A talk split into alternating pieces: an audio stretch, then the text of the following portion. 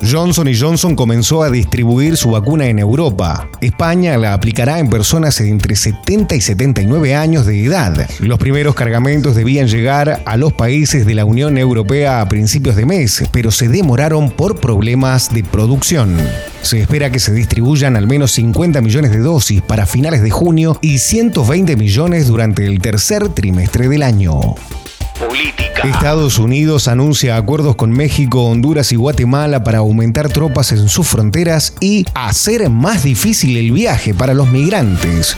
Los tres países incrementarán la presencia de militares y policías en sus límites fronterizos comunes.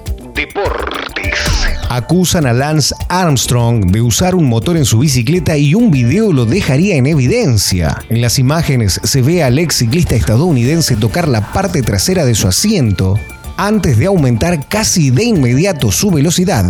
Justicia.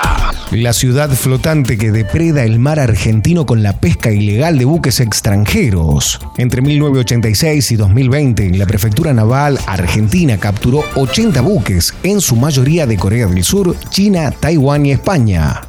Greenpeace denuncia que actualmente los barcos desactivan sus sistemas de identificación automática para no ser detectados. Policiales. Comienza en España el juicio por el asesinato de Laia, la niña de 13 años atacada por un vecino en las escaleras del edificio donde vivían sus abuelos.